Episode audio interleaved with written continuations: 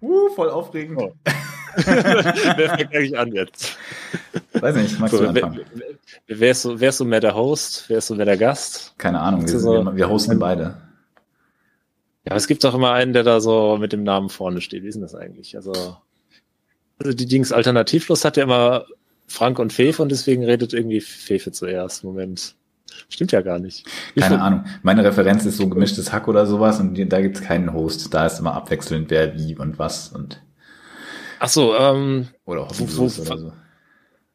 Also konzeptionell, wenn man diesen Podcast erklären muss, muss man vielleicht sich auch im Klaren sein, dass äh, ich ja nicht umsonst meine Webseite und so weiter Meta-Faszination nenne und auch meinen Channel, weil ich dann immer ins Meta abdrifte. Das heißt, wenn ich jetzt so einen Podcast mache, wird das die ganze Zeit passieren, dass ich darüber philosophiere, wie Podcasts gemacht werden.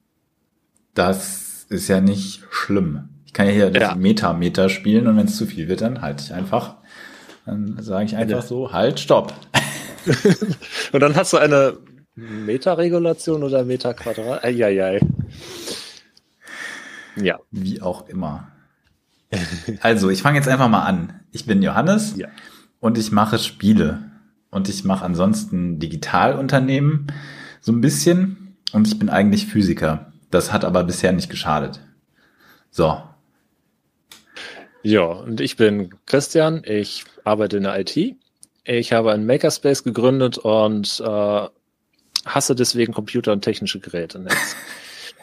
Wunder, wundervoll negativer Einstieg, das können wir genauso drin lassen. Das passt, glaube ich, schon mal.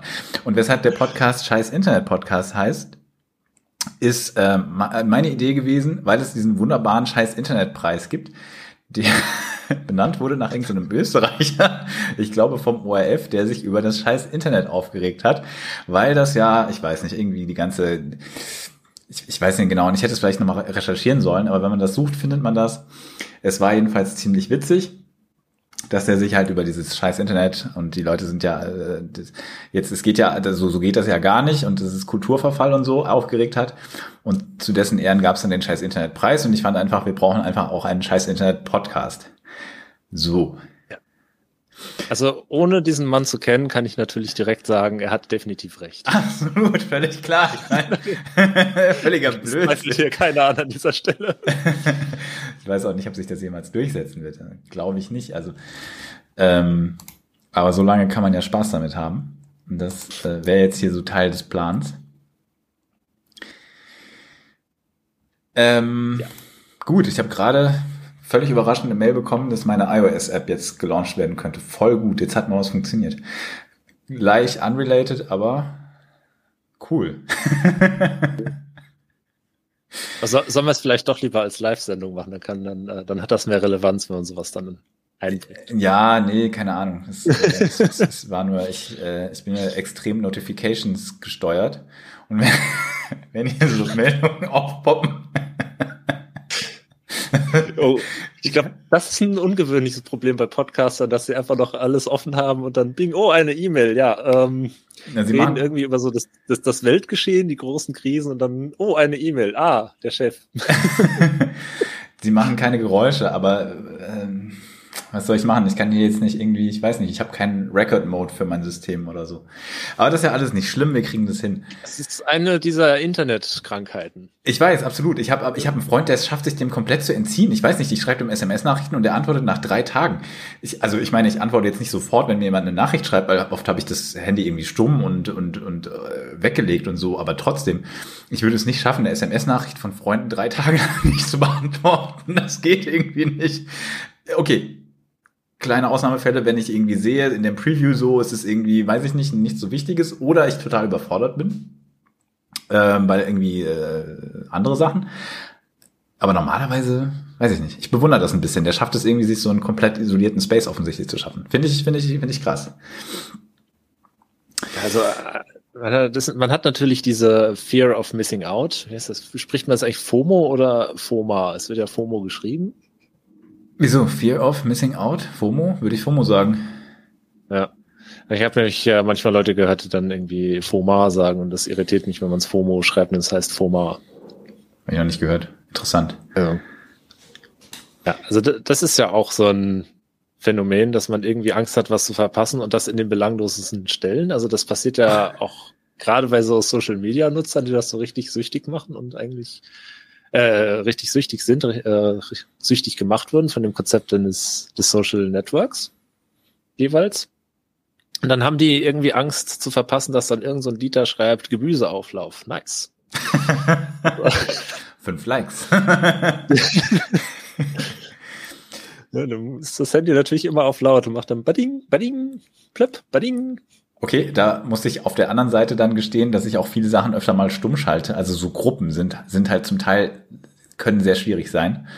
Ähm, da finde ich meine Frau bisschen erschreckend, weil die öfter mal das nicht stumm hat und dann macht es so, dann, dann schaltet sie das selektiv stumm, so, ah, meine Familiengruppe, da posten sie jetzt wieder alle fünf Sekunden, ich musste sie jetzt mal für eine Stunde stumm schalten und so, du hast die sonst auf laut? ich, das finde ich ja immer spannend. Ähm, der Grund, warum Leute Telegram benutzen, ist, dass die Gruppengröße in anderen Messengern beschränkt ist auf irgendwie, äh, was war das? Ich glaube, bei Signal sind es 50, Leute bei WhatsApp so? sind irgendwie 255 oder 256. So. Ja. Und Telegram hat ja die, da keine Verschlüsselung und deswegen auch nicht die Probleme mit der Kryptographie bei so großen äh, Endpoint-Anzahlen.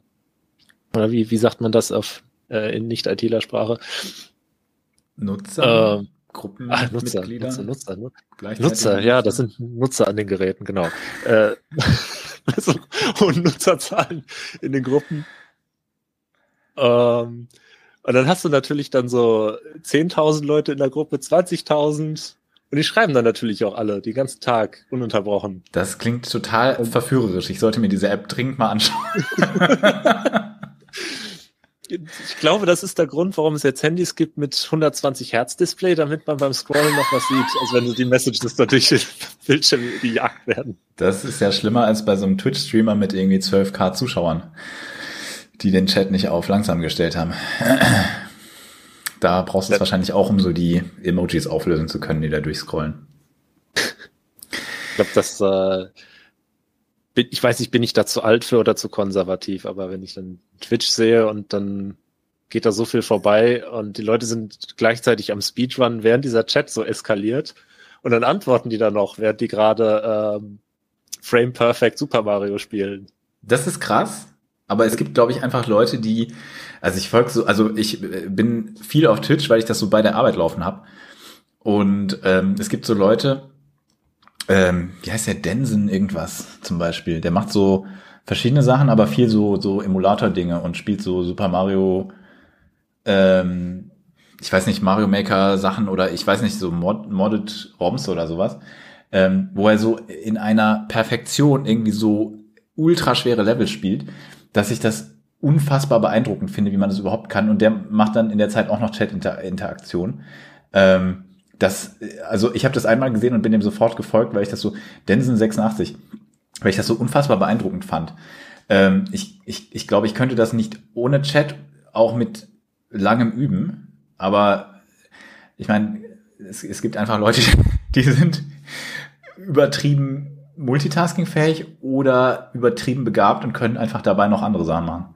Aber verstehe ich auch nicht, wie man das hinkriegt. Andere Leute, denen ich folge, die zocken halt dann nur so mittelgut und reden mit dem Chat. Das kann ich noch verstehen, das will ich auch wahrscheinlich hinkriegen. Aber der ist echt krass. Ja, jetzt ist ja vor kurzem kam ja Elden Ring raus. Ja. Das äh, irgendwie so geistiger Nachfolger von Dark Souls oder so, von der, auf jeden Fall von From Software. Genau. Ist wohl auch irgendwie so ein Spiel, wo die, wo man so gerne mal in die Tastatur beißt oder was gerade vorhanden ist. Ich höre schon die Videos von Leuten, die dann einfach ihre Tischplatte zertrümmert haben, weil sie den Boss nicht gekriegt haben. Echt, ist das so? Das habe ich noch nicht groß gesehen. Ich dachte, es wäre leichter, oder? Ich anscheinend, weil äh, vorhin hat mich ein Kumpel angeschrieben, so, ich habe jetzt wieder Zeit, ich habe jetzt alle Achievements. Okay, krass. Ähm, ja, okay, ähm, dachte ich mir auch. Ich, es, so, so, so Sachen erinnern mich an die wunderbare kleine LAN, wo ich mal bei so ähm, ähm, äh, äh, hier äh, so ein LAN-Verein äh, von uns aus der Gegend war, äh, wo neben mir jemand saß, der bei Trackmania immer wenn er runtergefallen ist, äh, also Trackmania ist so ein, so ein Geschicklichkeits-Arcade-Rennspiel und ähm, immer wenn er runtergefallen ist, hat er so fest auf den Tisch geschlagen, dass mein Laptop nebendran immer so gehüpft ist. Und Das hat mir Sorgen gemacht. Er hatte noch eine Festplatte, aber er hat es überlebt. Aber daran muss ich immer denken, wenn ich so an Frustrationstoleranz von Leuten, die schwierige Spiele spielen, äh, denke. War krass. Ich glaube, er hat nicht nur auf den Tisch, sondern auch noch auf seine Tastatur dabei geschlagen, wenn ich mich richtig, richtig. Ich glaube, er hat auf die Le Leertaste geschlagen. Aber die anderthalb Tage, die ich neben dem saß, hat die Tastatur noch durchgehalten. Das war äh, harter, äh, harter, wie soll ich sagen, harter Test der, der, der, der, der Hardware-Belastbarkeit. Oder auch das, das Empfehlung für ein Headset. Ich will jetzt nicht unbedingt sagen, von wem. Ähm, aber ich habe ich hab ein Headset gesucht für PC und dann hat mir jemand, den ich gut kenne, eins empfohlen. Meinte so, ja, das ist sehr robust.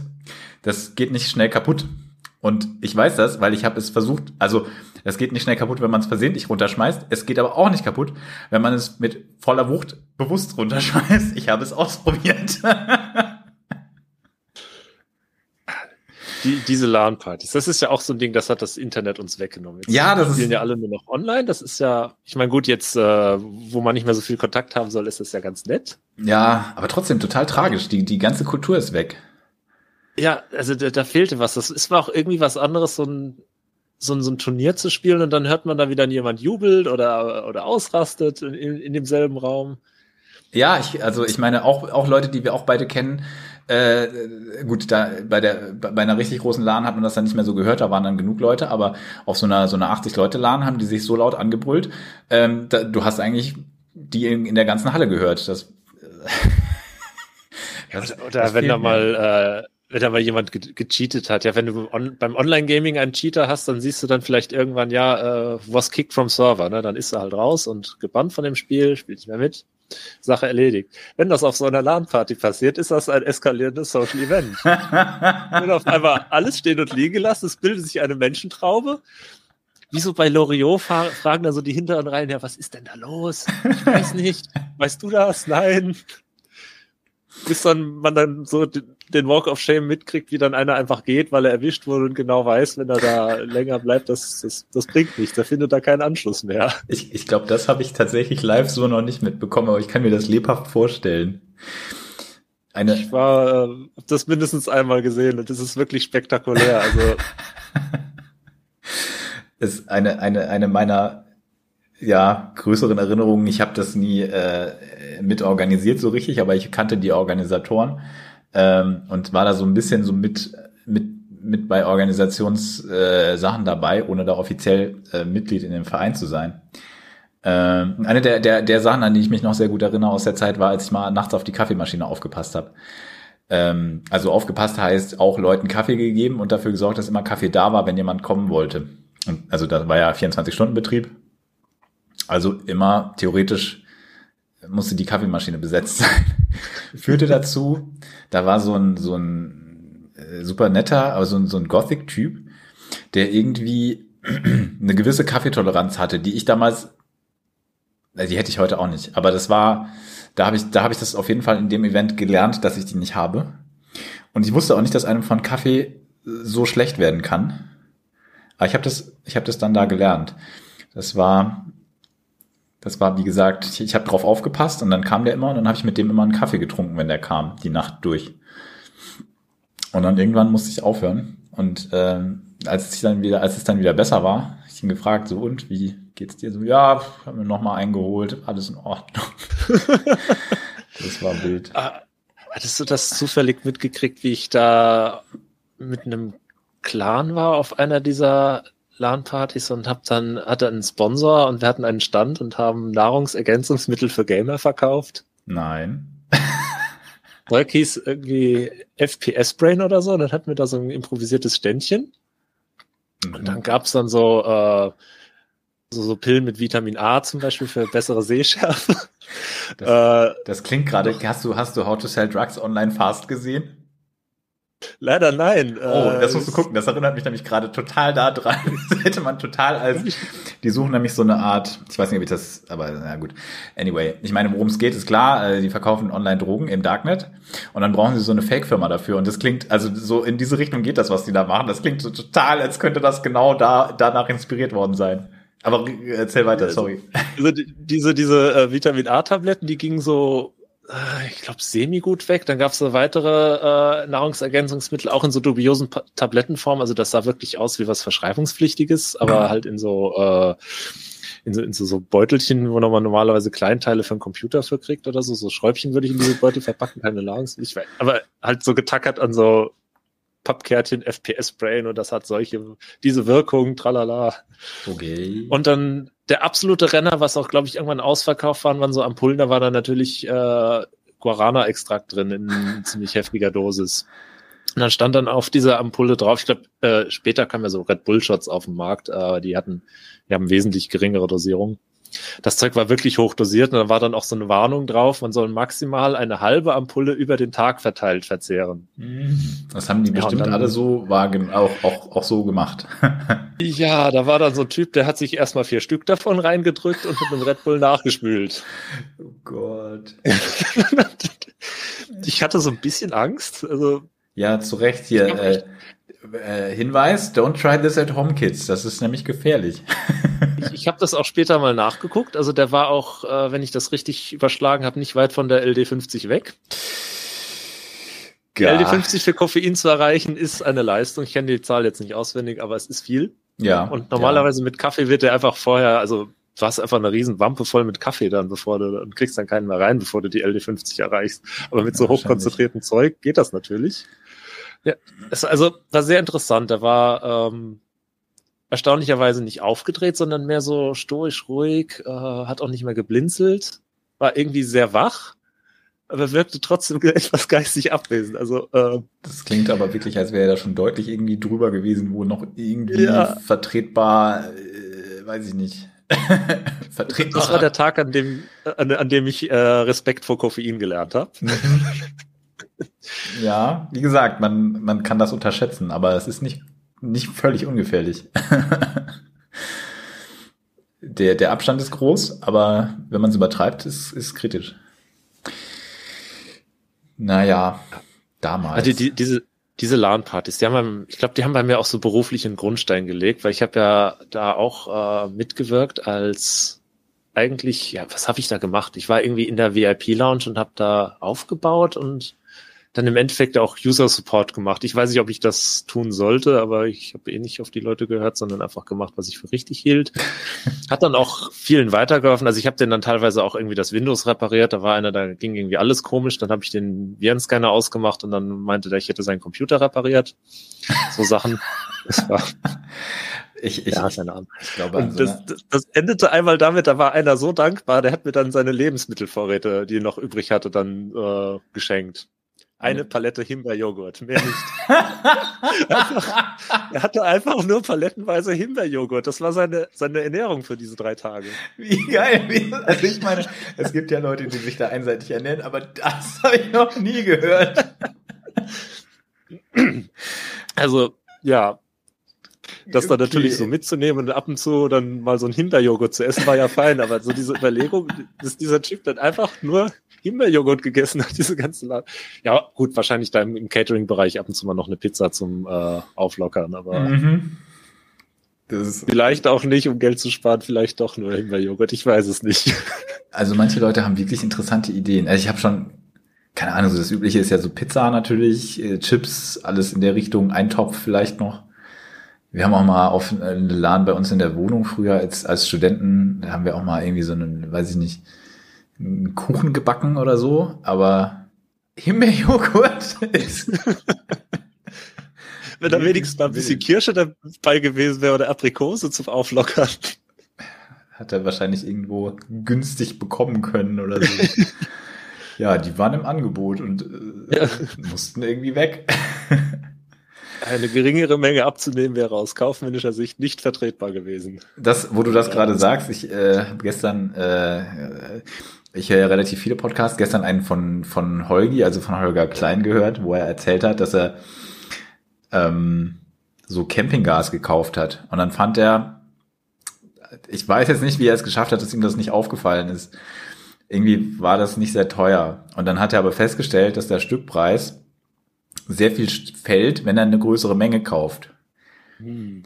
Also so er hat jetzt nicht genau geguckt, wie groß die Menge halt ist. Dann war das sehr günstig pro Stück, als er das bestellt hat. Und jetzt hat er halt, ich glaube, 55 Kanister Gas, Campinggas zu Hause, die er eigentlich nur verwendet, um sich ab und an einen Kaffee damit zu machen. Aber sehr gut gespart pro Stück, unschlagbar günstig gewesen. Gibt es doch bestimmt so einen Adapter, dass man das dann umfüllen kann in den äh, Gastank zu Hause, um damit die Heizung zu betreiben. Ja, er meinte, er muss sich eigentlich keine Sorgen machen, falls nächsten Winter das Gas nicht mehr kommt, kann er damit heizen. Das, äh ja, oder so. Ist äh, trotzdem, trotzdem wild. Also ich, ich habe, glaube ich, noch nie was bestellt, ohne nicht am Ende wenigstens zu gucken, was es dann kosten wird. Aber scheinbar gibt es Leute, die da anders rangehen. Ich schaue ja immer sehr auf den Preis. Ähm, was ich manchmal übersehe, sind Produktabmessungen. äh, okay. Habe ich mich nämlich einmal gewundert, okay, diese Lenovo Standard Laptop-Mäuse, ah, klasse, für einen halben Preis, äh, direkt äh, auf der Arbeit dann zehn Stück bestellt. äh, ja, also die kann ich, äh, die, die verschwinden auf meiner Handfläche. Also die sind irgendwie da so dreimal fünf Zentimeter oder so, ich weiß nicht genau. Also absurd klein. Miniaturmodelle. Das äh, die, die konnten wir, konnte ich dann natürlich den Usern nicht geben, aber ich habe mir dann eine davon so genommen, um die, ähm, muss da ab und zu mal so einen zweiten Rechner bedienen, die passt wunderbar mitten auf meine äh, Stuhllehne so, ja, also ja, da ist noch genug Platz links und rechts, um das wirklich zu bewegen, um dann auf diesem Windows da rumzuklicken. Das könnte hier auch bei mir funktionieren, ja. Ja, für sowas, wenn man das mal braucht. Oder wenn sich jemand meldet, so, ja, hallo IT. Ja, haben Sie vielleicht zufälligerweise sehr kleine Hände? ich hätte da was für Sie. Habe ich versucht, aber Kinderarbeit ist leider verboten. Ach, scheiße, irgendwas ist ja immer. oh Mann. Na gut, wenn Trump bei euch zum Beispiel jetzt anfangen, aber passiert wahrscheinlich nicht mehr. Ja, er hat keine Zeit, er ist ja bald wieder Präsident. Ja, ja, oder wahrscheinlich. Äh, Wetten werden noch angenommen. Stimmt, kommt drauf an, ob die Steuer schneller ist oder die Wahl. Naja. Ich, ich habe eben Twitter aufgemacht und das allererste, was mich angelacht hat, war ein Post wegen Verwechslungsgefahr. Hat jemand Dessert-Igel so ein Eis mit einem Igel drauf versus Desert Eagle, Igel in der Wüste gepostet. Reicht eigentlich für heute an Internet, kann ich auch wieder zumachen und nach Hause gehen. Alles gesagt. Okay, ich hätte mit Desert Eagle jetzt doch was anderes assoziiert. Nee, nee, das, aber wie gesagt. Ich, also, ist das, ist das äh, out of scope, wenn ich sage, dass das sehr Spaß macht, damit zu schießen? Ähm, ich glaube, das ist so in, in Deutschland ziemlich verpönt, dass man, äh, wenn man so zugibt, dass man das mal ausprobiert hat. Du meinst jetzt nicht in Counter-Strike? Nee, nee, nee, nee. Also. Hm, weiß ich nicht. Bestimmt kontrovers. Habe ich auch noch nicht ausprobiert. Aber okay. Keine Ahnung. Aber es gibt, es gibt zumindest in der die, ich habe manchmal den Eindruck, so diese, so ein Teil zumindest dieser Twitch- und YouTuber-Szene ist, ist auf so einem konstanten oder immer so wellenartig verlaufenden Selbsterfahrungstrip. Und nachdem jetzt Boxen eine Sache dort war oder ist, äh, gab es zumindest auch ein paar Leute, die meinten, sie müssen unbedingt mal irgendwo äh, auf einen Schießstand oder irgendwo in, in, in so ein amerikanisches Schieß-Szenario-Ding äh, gehen und äh, sich dabei filmen. Also wer weiß, was da, was da demnächst trendet. Ja, also. Insofern es ist, es ist auf jeden Fall eine interessante Erfahrung. Also wenn man das nur so aus, aus Filmen kennt, wie das aussieht, wenn äh, geschossen wird, oder besonders wenn man das aus Spielen kennt, das ist ja, es wirkt zu einem zum einen immer so, so einfach und hat so eine geringe Hürde. Ich meine, das ist ja ungefähr so schwierig wie auf ein, wie ein Feld in Excel anzuklicken oder irgendwo auf dem Computer was zu tippen in einem Spiel. Ist ja genau der gleiche Mausklick. Ja. Das ist natürlich in, in echt so ganz anders, weil äh, du hast dann diese Puffer da in der Hand und dir ist klar, wenn du dann jetzt gleich da dran ziehst, dann geht so ein unfassbar lauter Knall los. Dann hatte ich so vorgewarnt und so Vorsicht und das ist gefährlich und da lösen sich äh, äh, Kleinteile, die fliegen dann da in, in die Richtung weg, beschleunigt. Äh. Nicht, nicht unter drei, nicht für Kinder unter drei Jahren wegen verschluckbarer Kleinteile oder was? Genau. Ähm, Und, und, und wenn du das falsch hältst, dann macht dir das die Hand kaputt. Das wäre mir auch beinahe passiert, weil die erste Waffe, die man mir jemals in die Hand gegeben hat, war eine Walter PPK. Mhm. ähm, mit meinen Händen. Ja gut, äh, achso, bei so einem Podcast haben Leute kein Bild. Ich sollte vielleicht erwähnen, dass ich zwei Meter groß bin und deswegen auch Hände habe. Äh, emotional dazu. Die sind nicht exakt zwei Meter groß, aber ja. Und so kurz bevor ich das erste Mal äh, damit geschossen habe, hat man mir gesagt, hey, stopp, stopp, stopp, stopp, Moment, du solltest vielleicht das so nehmen, dass der Schlitten an deiner Hand vorbei kann. Hm. Also das wäre beinahe mit dem ersten Schuss ein Besuch im Krankenhaus gewesen. Autsch. Und dann hat man natürlich, obwohl diese Waffe aussieht wie Spielzeug, tierisch Respekt davor. Wenn ich jetzt, okay, ich mache jetzt irgendwas falsch und meine Hand ist kaputt oder ich erschieße damit jetzt jemanden. Ja, und dann knallt das auch ziemlich laut und ja. Wenn man dann äh, natürlich so mit größeren Kalibern hantiert, das äh, ist ein, ein ziemliches Gewitter. Äh, sehr beeindruckend. Das und deswegen verstehe ich auch ähm, oder die, die, die Sache so mit dieser, die Perspektive der anderen einnehmen, was der Fefe auch so gerne macht.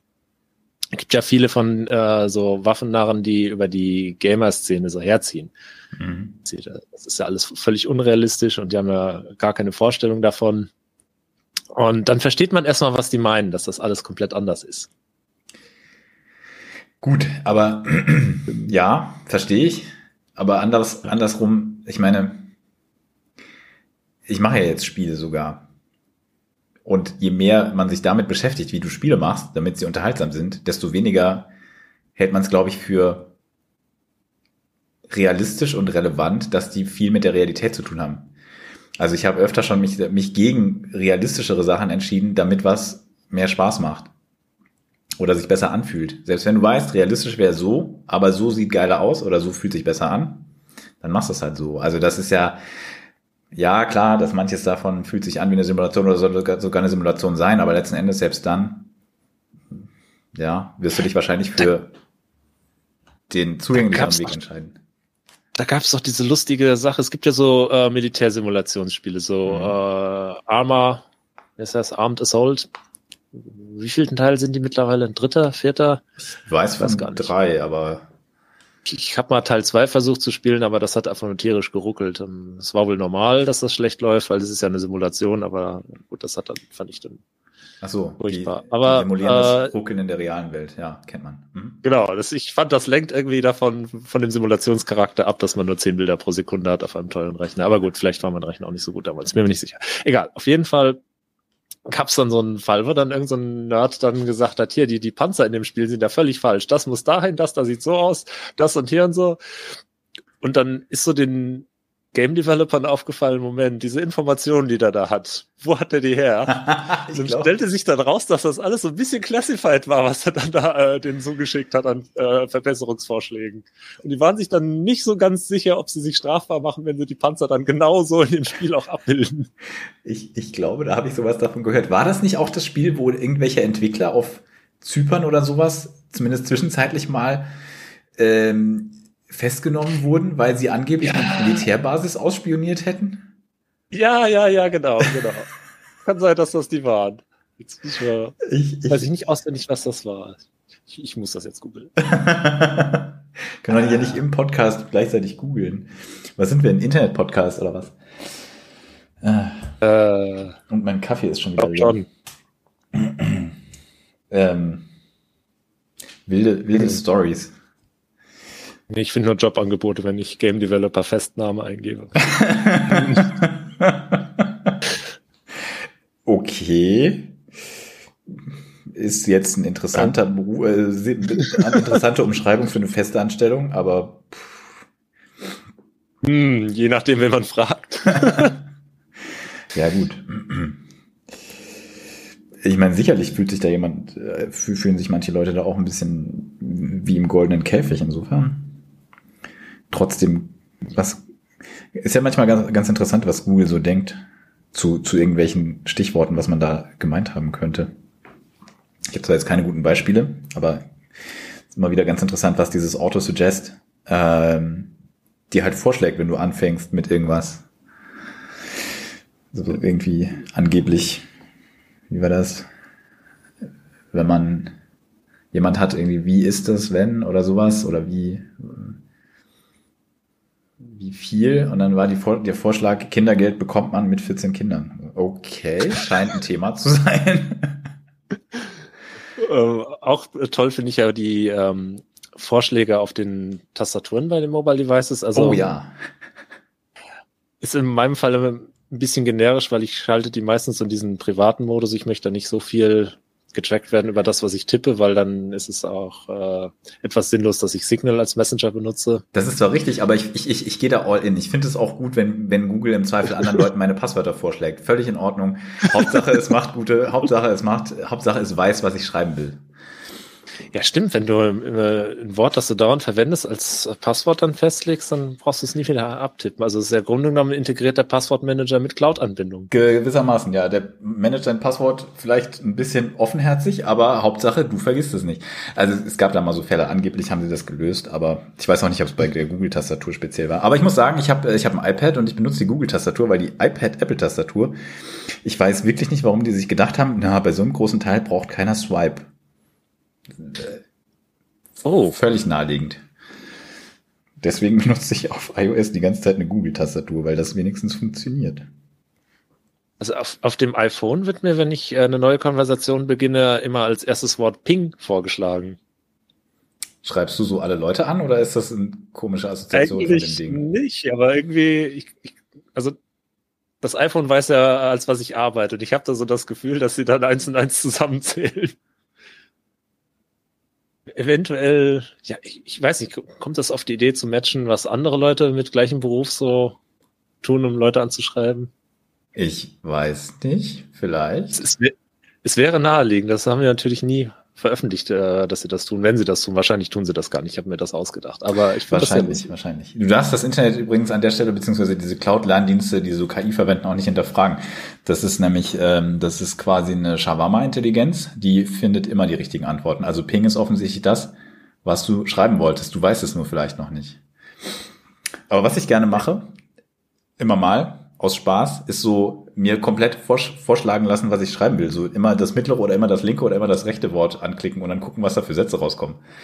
Irgendwann fängt es an, sich zu wiederholen, aber bis es das tut, ist es so häufig ganz witzig.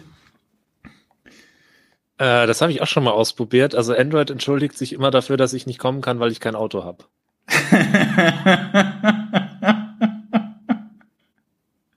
das ist, das äh, sehr seltsam. Also ich, ich habe ja äh, sehr gerne Ausreden, aber das ist die einzige Ausrede, die bei mir im Normalfall nicht zieht.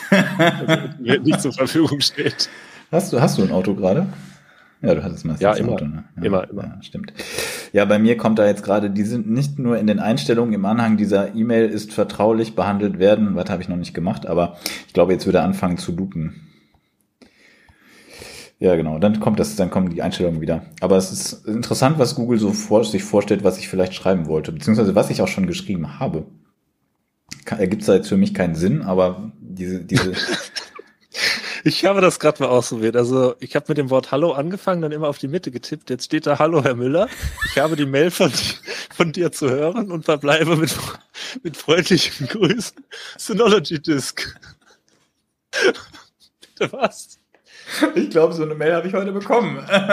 Grob. okay. Interessant. Ja. Also, wie gesagt, das ist nicht personifiziert, das heißt, das muss so ein generisches Ding sein. Also, Tastatur ist im, Android-Tastatur ist im Private Mode mit diesem Detektivsymbol da, mit dem Hut. Also, interessant. Naja, nicht. Vielleicht habe ich die Tastatur falsch eingerichtet und sie hat mich jetzt doch gecheckt, aber ich bin QNAP-Nutzer, ich habe keine Synology, das passt alles nicht. ich weiß nicht, kommunizierst du öfter mit einem Herrn Müller? Ich, ansonsten wäre natürlich Müller auch einer der sehr generischen Namen in Deutschland, insofern, das könnte ja schon sein. Ja, das würde diese Wahrscheinlichkeitsrechnungssache äh, rechtfertigen, aber... Links wäre dann der Herr Schmidt und rechts der, weiß ich nicht, der Herr Meier gekommen. Moment, ich glaube, das stimmt sogar. Moment, Moment. Wie oft hast du das ausprobiert? Das Schmidt, Müller, Schneider. Okay. Einfach meine Erfahrungswerte mit KI. Ich meine, so eine KI ist ja schließlich auch nur ein Mensch. Da kann ja nichts, nix, also, ne? Ist jetzt nicht so, als hätte die, weiß ich nicht, irgendwie was Neues erfunden. Das ist ja einfach nur die hier gemeinsame, der gemeinsame Conscious Stream von, von ganz vielen Nutzern. Gemischt mit kennst du diesen, Google. Äh, du kennst diesen Standardspruch, da gibt es ein XKCD zu? Mhm. Da gibt es ein XKCD zu. Also äh, kannst du sagen, ähm, ich trainiere ein neuronales Netz und meinst damit eigentlich nur, dass du äh, dich mit einem Kind unterhältst oder so. Ja, ja, ach so, das kennt man natürlich, ja. Also, klar, das denke ich mir immer, wenn ich mit Kindern interagiere, so wenn man mit denen redet oder sowas. Ja, wenn du dich dann rechtfertigen musst, was machst du da? Ich trainiere neuronale Netze. Ach. Genau, so ein bisschen. Weiß ich nicht. Bestärken, wenn sie was richtig machen oder auch, wenn irgendwelche witzigen Artefakte auftreten. Weiß ich nicht. Einfach mal, also kind so lässt Ketchup-Flasche fallen und dafür gibt's einen Bonbon. Das ist dann Nein, das mache ich also nicht. So, so kann man das alles äh, rechtfertigen, ohne die Comfortzone zu verlassen. Möchten mal sehen, wie sich die Generation dann entwickelt. ja, ja, irgendwie sind unsere Modelle halt auch noch nicht ganz da, wo die Biologie an der Stelle ist oder die Natur, aber ganz grob, wenn man sich anschaut, was da generative äh, Deep Learning Modelle inzwischen an, an, an Sachen produzieren,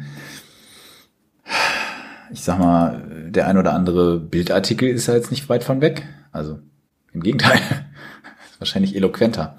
Aber irgendjemand ah. hat was, hat was veröffentlicht, was besser ist als diese, wie heißt das, GPT-3? Gene dieses generierende Modell. Oder heißt es GTP? Ich weiß es nicht. Ich glaube GPT. Also natürliche Len äh, Sprachgenerierung. Und ähm, Angeblich sind die sind die noch mal besser als äh, als diese quasi Referenz im Moment. Ich habe mich damit nicht groß beschäftigt, aber es scheint ja schon viel im Einsatz, oder schon, schon durchaus im Einsatz zu sein, sogar bei so, so automatischen News-Generatoren, die halt irgendwelche Standard, Standardwerte in Meldungen verpacken. Da gab es doch auch mal dieses Paper, das geschrieben wurde, in dem einfach jemand auf der iOS-Tastatur immer äh, den linken Wortvorschlag gedrückt hat oder so. Das hat dann irgendwie eingereicht auf der äh, Konferenz und äh, ja, wurde dann auch eingeladen, äh, dieses Paper vorzustellen. Also wurde dann so akzeptiert. Also das so ganz genau habe ich nicht gehört. Es gibt aber immer mal tatsächlich äh, Gerüchte oder ich, angeblich war das auch so von Leuten, die halt ein automatisch generiertes Quatschpaper eingereicht haben und das, das irgendwo publiziert wurde. Ähm, Wäre natürlich so ein klassischer Fall von, dann müsste ich mir jetzt mal durchlesen, was ich da eigentlich geschrieben habe. Aber ja, steht zu befürchten, dass das manchmal funktionieren wird. Da hatte ich gestern, von wegen wissenschaftliche Paper, ich habe gestern, gestern ganz, ganz, äh, ich habe mich plötzlich berühmt gefühlt. Und zwar hat Cory Doctorow, kennt man vielleicht, ähm, ich glaube, er ist Linguist. Jedenfalls schreibt er, schreibt er so, so dystopische Bücher. Äh, hat er einen Tweet von mir retweetet. Der ist nämlich auch noch Wissenschaftler und ähm, es ging um Sprachverständnis, also so sind nicht Englischsprach Muttersprachler im, im wissenschaftlichen Betrieb äh, benachteiligt. Und da gab es eine Studie offensichtlich, die sagt, ähm, dass ähm, zumindest in Wirtschaftswissenschaften ähm, Artikel, also Publikationen, wissenschaftliche Publikationen weniger wahrscheinlich akzeptiert werden, beziehungsweise als minder qualitativ betrachtet werden, wenn die Sprache irgendwie hakt hackelig ist und dass man mit einem Editor, der da drüber liest, einem sprachlich Muttersprachler oder einem sprachlich Versierten da nochmal viel rausholen kann. Und ich hatte geschrieben, ähm, ja, man muss auch die andere Seite sehen. Es gibt bestimmt Leute, wo auch das Leseverständnis das Problem ist. Es würde zwar wahrscheinlich kaum jemand zugeben, aber ehrlich gesagt, also ich habe ja schon manchmal den Fall, dass ich bei einem Wort denke, es heißt ein bisschen was anderes, als es dann tatsächlich heißt. Und ich will jetzt nicht sagen, dass ich da irgendwie die Referenz bin. Aber ähm, ich habe recht viel in internationalen Kollaborationen gearbeitet, sowohl in der Wissenschaft als auch danach. Und ich würde behaupten, dass ich ganz okay Englisch kann. Und ähm, dass ich auch da sowas mitbekommen habe, dass Sachen einfach so lost in translation waren. Ähm, und ich glaube, das sollte man sich auch mal anschauen. Also diese Frage, inwieweit ist auch da der Inf Informationsverlust von Nachteil, wenn man nicht Muttersprachler ist. Klar, die, es gibt natürlich dann auch noch die Sachen, die jemand schlecht geschrieben hat, können dann auch nochmal zusätzlich schlecht rezipiert werden.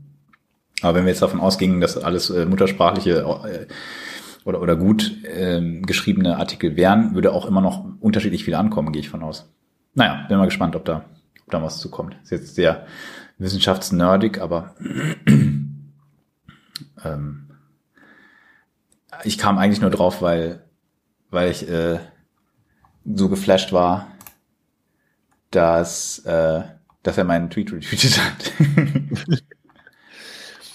ich ich habe ja auch mal ähm, was ganz Verrücktes gemacht und zwar in, wie nennt sich das, ein Artikel geschrieben, der dann in einem, ähm, wie, nennt man das, in einem pädagogischen Sammelband äh, veröffentlicht wurde, also habe ich co-authored. Mhm. Co-autoriert, wer ist das im Deutschen? Mitgeschrieben, egal. Ja. Äh, Teaching Trends, weil ich dann, äh, ich ja am Institut für Wissensmedien an der Uni Koblenz gearbeitet habe. Und da haben wir dann so einen ersten Entwurf hingeschickt kam das dann zurück mit ähm, Vermerk, ja, aber da und dafür brauchen sie noch äh, eine Quelle oder einen Nachweis. Mhm. Äh, das, das sind ja Behauptungen.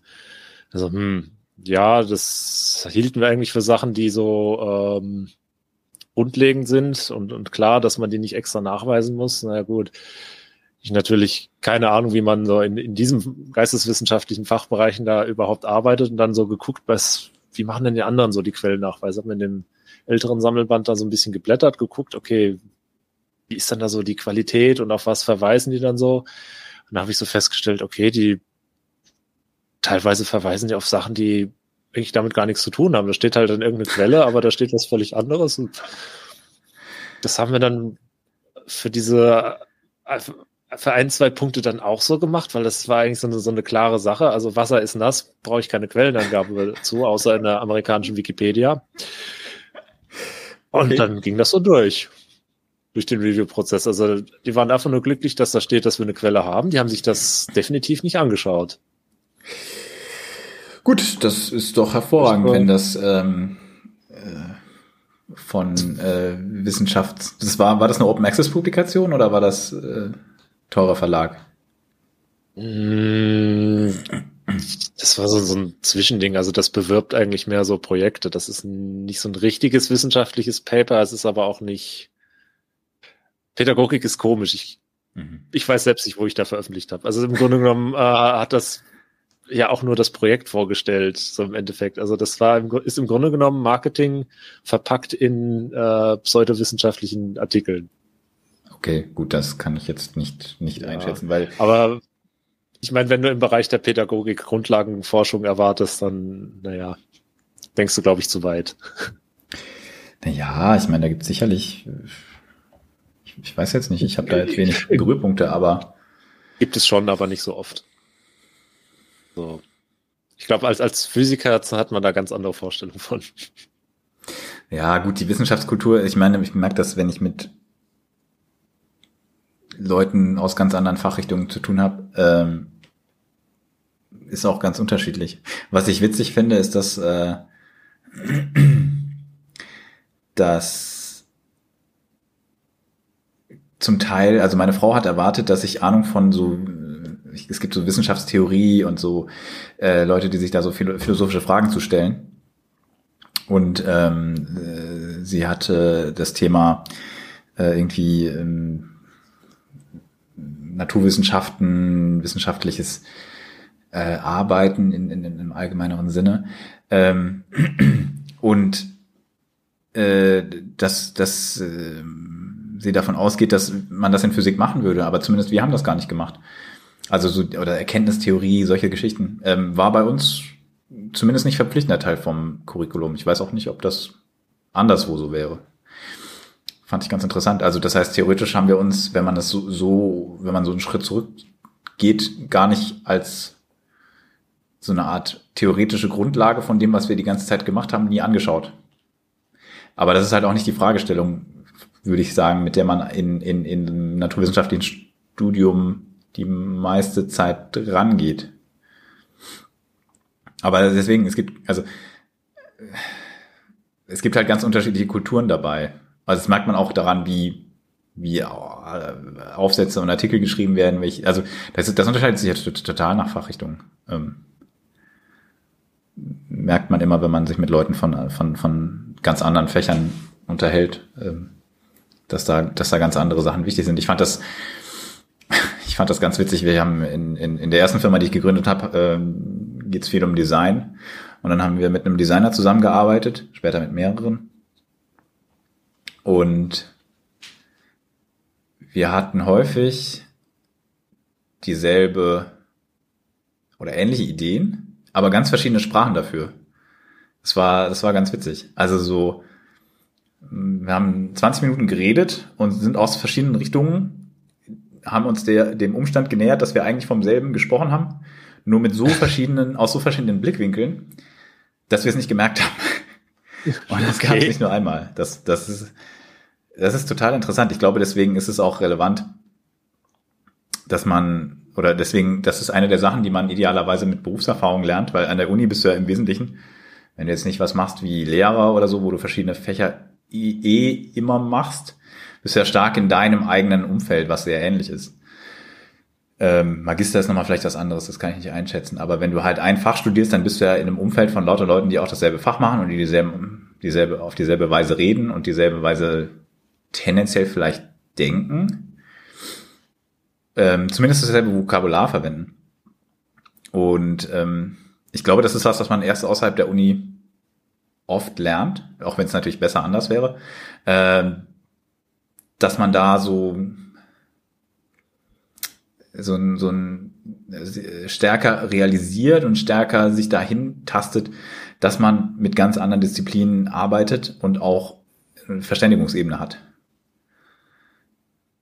Ja, also ähm, was ich bei sehr vielen Studiengängen vermisse, da habe ich das, das Glück, dass äh, ich einen Studiengang äh, gewählt hatte, per Zufall, bei dem das vorhanden war, ist äh, ein interdisziplinärer Anteil. Ja, genau. Also wir hatten tatsächlich einfach zwei Module, die gaben auch, weiß ich nur drei ECTS-Punkte oder so, also war dann immer nur was Kleines, aber zwei Module für den Bachelor, wo man dann einfach sich beliebig irgendwo hinsetzt und einfach irgendwas äh, Fachfremdes mal äh, gehört haben sollte, damit man mal lernt, ähm, ja, dass diese Leute anders äh, eine andere Sprache sprechen oder dass die Sachen einfach anders gemacht werden in den anderen Fachbereichen. Also gut, in dem Fall ähm, war das auch zweckdienlich, weil es war ja ein Studium der Computervisualistik und die Special Skills eines Computervisualisten in der Idee sind es, ist es ähm, Sachen zu programmieren oder Anwendungen zu entwickeln, die mit den Leuten kommunizieren können, eben durch die Visualisierung. Mhm. Und da hat man ja das oft das Problem der äh, auch der kulturellen Unterschiede.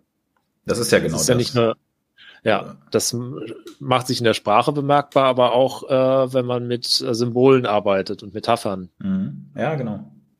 Und um dafür ein Gespür zu entwickeln, muss man sich einfach ähm, so richtig mit anderen Leuten hinsetzen, mit denen zusammen irgendwas arbeiten, zusammen irgendwas lernen das ist so eine Sache, die kann man auch nicht anders vermitteln. Also da gibt's nur dieses, äh, was ist Learning by Doing oder halt später dann, wenn es im Studium nicht kam, Learning on the Job.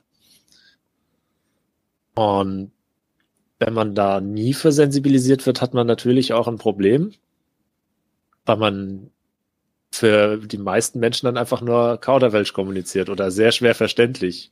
So, warum drückt er das so komisch aus? Ja, der Mann ist Mathematiker. Ja, das tut mir leid. so. Ja, das, ja, absolut, verstehe ich. Also das ist genau das, was ich meine, dass du halt so ein, alleine schon diese Awareness haben musst, dass Leute ganz anders vielleicht über dieselben Sachen reden oder vielleicht auch über andere Sachen, aber dass du so erstmal ein gemeinsames Verständnis schaffen musst. Das ist also sehr wertvoll, dass in, zumindest in meinem Studium hat so einen Blick über den Tellerrand strukturiert, nicht, also man hätte die Chance gehabt, aber wir haben auch gar nicht unbedingt, also so mein Umfeld und ich haben das gar nicht unbedingt als relevant gesehen damals, weil du machst halt, also das ist nicht unbedingt das, was man so, denn dein Ziel ist ja eigentlich in deinem Fach richtig gut zu werden. Und dann siehst du vielleicht an, gerade, also ich habe viel dadurch, viel in der Zeit gelernt, wo ich aus der Uni raus war und dann einfach so sich der Blick so ein bisschen weitet. Klar, auch dadurch, dass wir dann eine Company gegründet haben, die viel mit Design zu tun hatte, das machte natürlich, da war so ein bisschen eine Konfrontation mit einer ganz anderen Welt eh forciert. Aber ähm, ich, ich, ich habe das Gefühl, an der Uni muss man ein bisschen aktiv selber dran arbeiten, dass man nicht zu sehr in seinem Fischteich nur bleibt. So. Und wenn das eingebaut ist im Studium, ist das, glaube ich, schon eine richtig gute Idee. Das leistet aber sicherlich nicht jeder Studiengang. Aber wäre gut. Ja. Was mir auch fehlt, also das ist jetzt gerade für mich halt ähm, eine Sache, ich hatte minimal so eine, eine Veranstaltung äh, mal an der Uni dazu und es gibt so ein Gründerzentrum, aber so dieser ähm, kommt auf die Uni an, aber ähm, es, äh, Unternehmertum, was jetzt halt ein, eins von meinen Themen ist, ähm, fand an der Uni auch nur, also auch nur sehr am Rande statt, beziehungsweise wenn man sehr aktiv danach gesucht hat. Und das ist auch ein bisschen, bisschen schade. Das wird, das ändert sich, das also hat sich schon geändert. Ich habe inzwischen bei einer Veranstaltungsreihe, die es damals, als ich studiert habe, glaube ich, noch nicht gab, äh, selber einen Vortrag über unsere Firma gehalten. Also das ist ziemlich cool, dass es das jetzt gibt. Aber irgendwie früher war so, das ist eine reine, also so wirklich nur auf die Wissenschaft fokussiert und, und so dieser Unternehmensgründungsanteil, wie es das an einigen TUs damals schon, schon vermehrt gab, gab es bei uns. Ähm, also Uni Mainz äh, noch nicht. Das war stark auf, ja, wir machen hier Wissenschaft. Ähm, das ist für uns nicht so relevant, war so mein Eindruck. Aber wie gesagt, das ändert sich inzwischen. Inzwischen ist es sehr viel stärker. Ist natürlich auch eine spezielle, ich sag mal, interessiert jetzt die meisten Leute natürlich nicht. Mich hat es damals sehr interessiert und ich habe so ungefähr, was es an Veranstaltungen von, von der Gründerszene hier in, in der Gegend gab, versucht mitzunehmen. War auch ganz wild, keine Ahnung. Äh, so einer von den Leuten, die damals hier unterwegs waren, hat inzwischen, ich glaube, so eine 5 Millionen Finanzierungsrunde in Berlin gemacht. Also ganz ganz cool, welche Leute es damals hier gab. ähm, und ich habe ganz komische Fragen gestellt, muss ich auch sagen, so Fragen, die man, die, die für die ersten fünf Jahre, wenn du ein Unternehmen gründest, völlig irrelevant sind. Aber gut, so ist das halt. Wenn man gar nicht weiß, weiß wo man anfängt, dann fängt man an, an irgendeiner Stelle ein, an, die einem, die einem relevant erscheint. Es erinnert mich doch an diesen recht bekannten Witz, so, ähm, wie man reich wird, und wo es dann heißt, ja, äh, die erste Million ist die schwierigste, deswegen fang mit der zweiten Million an. das, das, das klingt gut, das klingt gut, ja. Hm. So sollte ich es mal versuchen. ja. Das klingt nach Plan. Das Leben könnte so einfach sein. Ach ja. Naja, aber das ist ja, der Weg ist das Ziel. Ich finde, dass, wenn man jetzt nicht irgendwie WhatsApp ist oder so, oder Instagram, und nach sehr kurzer Zeit extrem viel Erfolg hat, und selbst der ist sicherlich hart er, er, erarbeitet, ähm, dann sollte einem das auch Spaß machen, was man da tut. Es ist auch so ein, äh, so ein, so ein roter Faden, den ich sehe in, ähm, in vielen kulturellen Dingen oder auch im, im Alltag heutzutage ist, dass alles kurzlebig wird. Leute sind ähm, ungeduldig und Aufmerksamkeitsspanne wird äh, kürzer. Das ist ja, ich weiß nicht, es gibt ja Leute, die behaupten, man hat heute wegen Smartphone-Nutzung die Aufmerksamkeitsspanne eines Goldfisches und damit ähm, hat man den Goldfisch unterschätzt. Das ist ja irgendwie diese, diese sechs Sekunden, die da genannt werden, dieser kompletter Quatsch. Und Goldfisch, der kann irgendwie so 20 Sekunden sich Sachen merken oder so. Das reicht ja, ja für 1,3 TikTok-Videos. Mindestens, ja. Das äh, ist ja schon, dann sind die ja schon viel zu kurz für den armen Goldfisch. Der lang, der weiß ja dann nicht, was er mit dem Rest seiner Aufmerksamkeit tun soll. Nächstes Anfang. Und das ist jetzt Meta, jetzt habe ich gerade den Faden verloren. Ähm, Moment. okay, das sollte jetzt eigentlich, das war nicht geplant. Sorry, ich habe dich wahrscheinlich rausgebracht. Sechs Sekunden sind um, verdammt. Ähm, ach ja, genau. Das, ähm, diese, das ist so ein Spruch, den habe ich, der ist mir in den letzten Wochen und Monaten sehr oft untergekommen, dass irgend, dass so irgendwas gesagt wird, das ist kein Sprint, das ist ein Marathon. Oh ja, ja, beliebter, beliebter Ausspruch. Ja, auch in habe ich aber in, in, letzter Zeit in allen möglichen Kontexten gehört, ähm, wo es darum ging, irgendwas aufzubauen, weil man, man wird irgendwie damit äh, bombardiert, dass irgendjemand zum schnellen Geld gekommen ist, dass irgendwas ähm, in Rekordzeit erfolgreich äh, geworden ist, irgendein Projekt ging durch die Decke, irgendein ein Startup äh, kam da an, hat seine Millionen gekriegt und zack, alle reich. Das sind, ja klar, das sind eigentlich immer die absoluten Ausnahmen, die es natürlich gibt, die dann auch gerade natürlich viel berichtet werden, weil es eben die krassen Ausnahmen sind. Ich weiß nicht mehr, Instagram ist immer so ein ganz gutes Beispiel, weil die für einen absurden Preis pro Mitarbeiter übernommen wurden nach einer absurd kurzen Zeit von Facebook. Ähm, inzwischen Meta. Ähm, aber man muss sich klar machen, dass das natürlich nicht das ist, was man also da kann man noch nicht mal drauf hinarbeiten, sondern das sind halt totale Ausnahmen. Aber auch nicht, weil, weil die unbedingt viel krassere Unternehmer sind als andere oder Gründer oder so, sondern weil da einfach auch noch ein paar andere Sachen gepasst haben. Zumindest gehe ich davon aus. Also ähm, so als äh, kleine Randnotiz, ich nehme es Mark Zuckerberg persönlich übel, dass er diesen Mutterkonzern Meta genannt hat.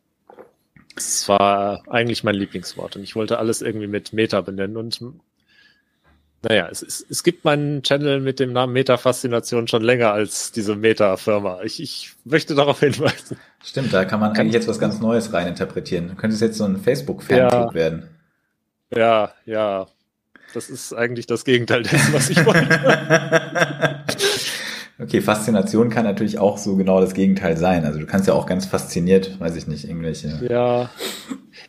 Ich fand das damals, äh, diese Wortzusammenfassung eigentlich nur toll für, ähm, für eine Online-Bildergalerie, weil ich habe diese Bildergalerie gemacht, ähm, weil mich, weil ich rausfinden wollte, was interessiert Leute, was fasziniert Leute an Fotos.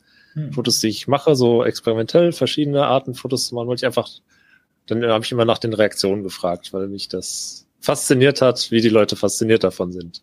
Und deswegen so ein, habe ich mir einfach diesen Namen da zusammengewürfelt. Ich finde ihn gut, der ist schon ganz cool. Er erinnert ein bisschen an Meta-Ebene, das wäre jetzt podcastmäßig auch nicht so weit weg. Hier äh, Tim Pridlove äh, und, und seine Formate. Aber ähm, hatte, ich, hatte ich gar nicht auf dem Schirm, ist mir aber sympathisch, ja.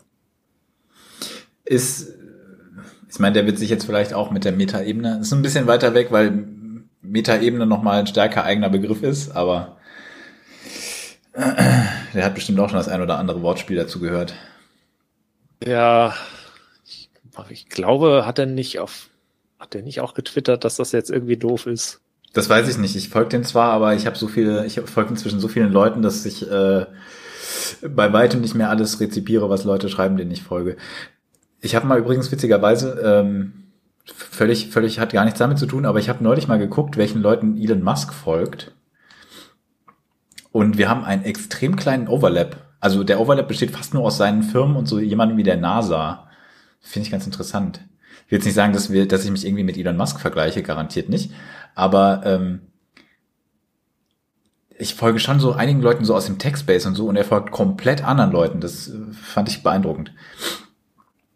Ähm, aber, aber das nur als, als, als Side Note. Nee, ich krieg, ich krieg vieles in meinem, in meinem Twitter-Feed auch von Leuten, denen ich gerne, also von denen ich es gerne mitkriegen würde, nicht mit. Der Algorithmus ist auch noch nicht perfekt für mich, ähm, sondern weiß ich nicht zeigt mir ah,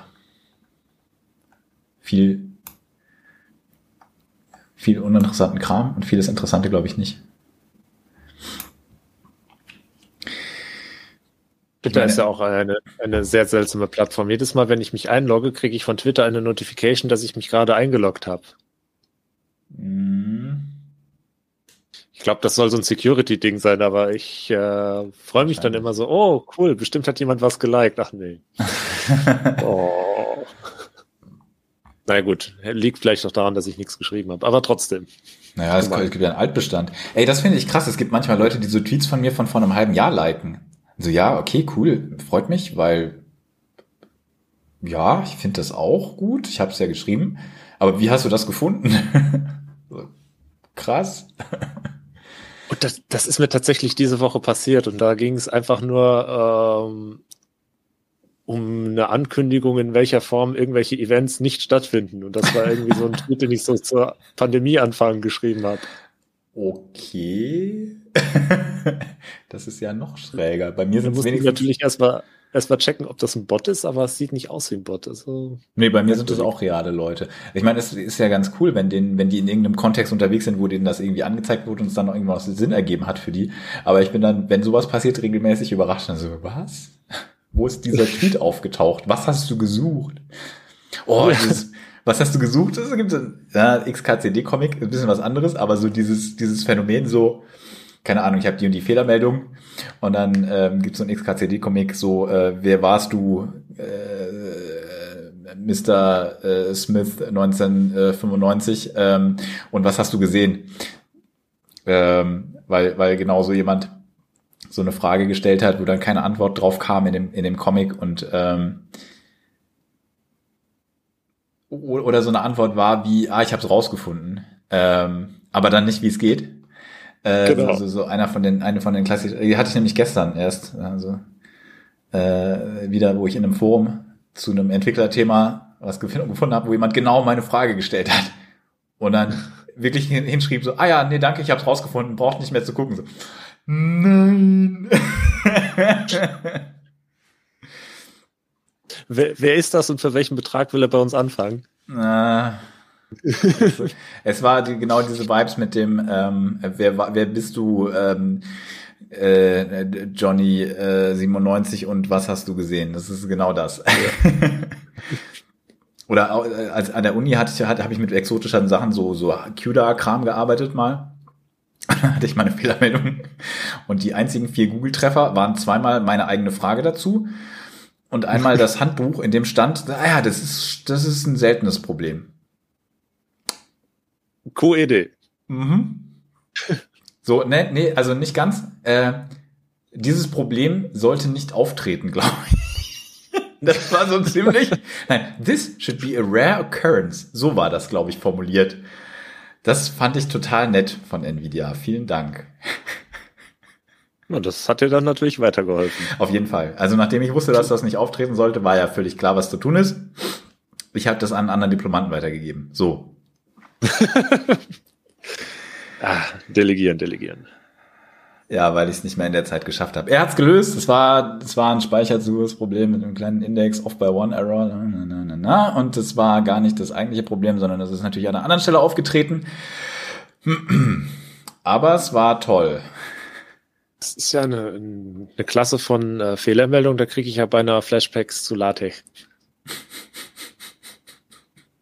Da findet man aber normalerweise irgendwas. Ich weiß nicht, ich glaube, ich hatte da noch nie was, wo, wo, wo stand so, das sollte nicht auftreten. Und ansonsten nur, hier ist übrigens deine Frage. Bitte.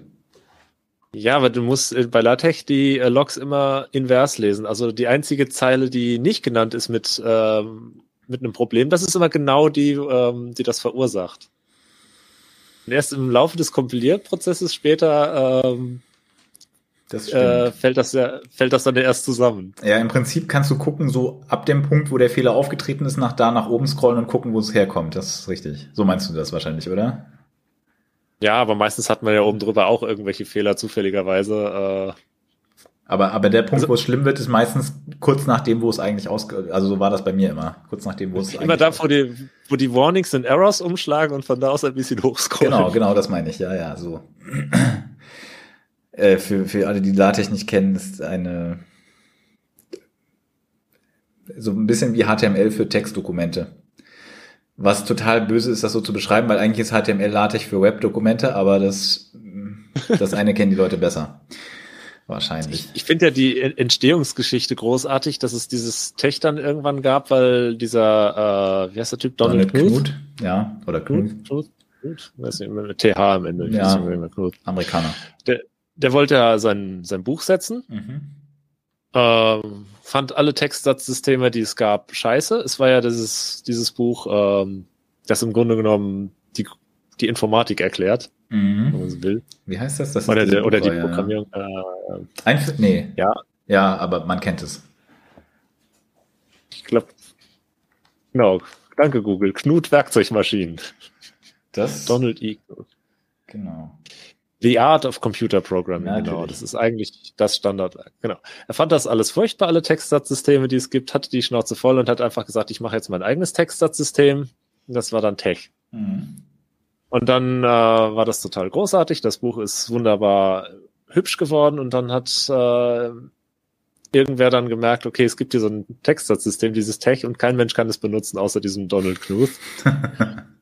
Und dann war das ein Herr Lamport, der gesagt hat, okay, jetzt machen wir das mal irgendwie benutzbar für Menschen, die nicht Donald E. Knuth heißen und dann ist das Lamport Tech geworden, das LaTeX. Also ich finde diese Entstehungsgeschichte einfach großartig. Es Ja, ist das- einfach nur Einfach weil äh, der eine hatte die Schnauze voll, weil alles schlecht ist und der nächste hatte die Schnauze voll, weil es nicht bedienbar war. Naja, Usability ist, ist, ist mega wichtig. Das wird immer noch oft unterschätzt, wie ich an einigen Online-Shops sehe. Ähm, aber natürlich ist es ein anderes Level von, ähm, ja, I'm looking at you, Kaufland. Ähm, anderes Level von, von, von Komplexität, wenn du so ein Kommandozeilen-Tool zum Textsatz ähm, verständlicher machen willst. Aber das waren natürlich auch noch andere Zeiten, haben das auch andere Arten von Leuten verwendet.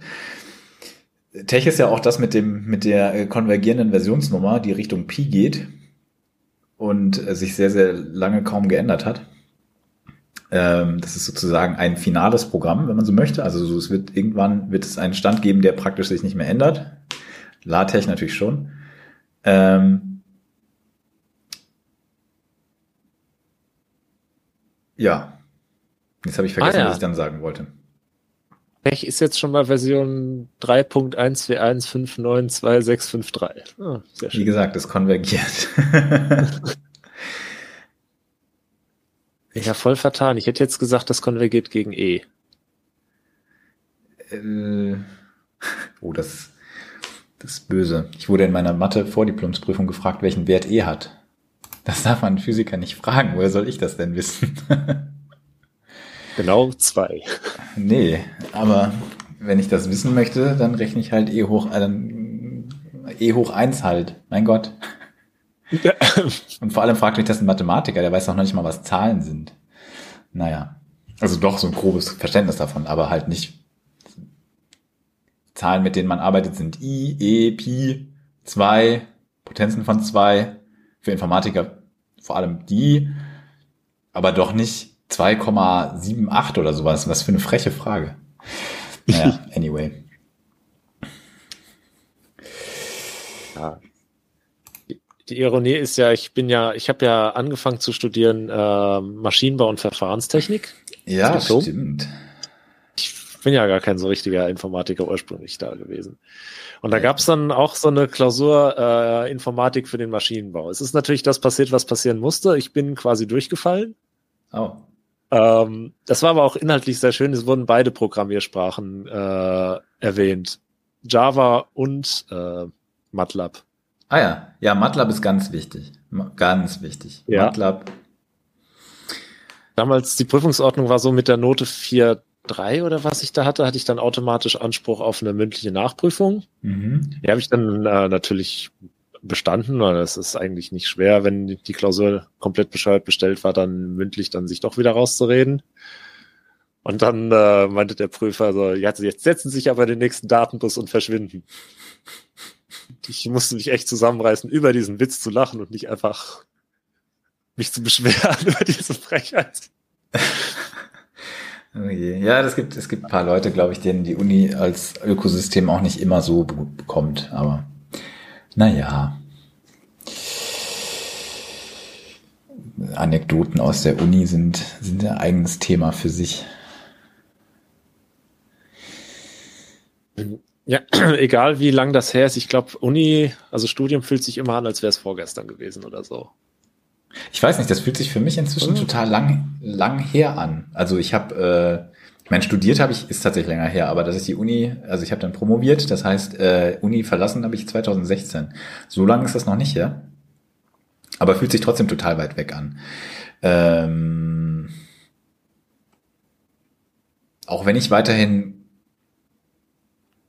ja, so es interessant finde, was in dem Bereich, also in der Teilchenphysik in meinem Fall so abgeht, aber also bei weitem nicht mehr so aktiv das verfolge wie, wie damals. Aber es fühlt sich so ganz weit weg an. Ich wollte mal wieder auf den Campus und mir irgendwie so, weiß ich nicht, so, so, so Nostalgie, äh, Gefühle abholen. Habe ich aber ewig auch nicht gemacht.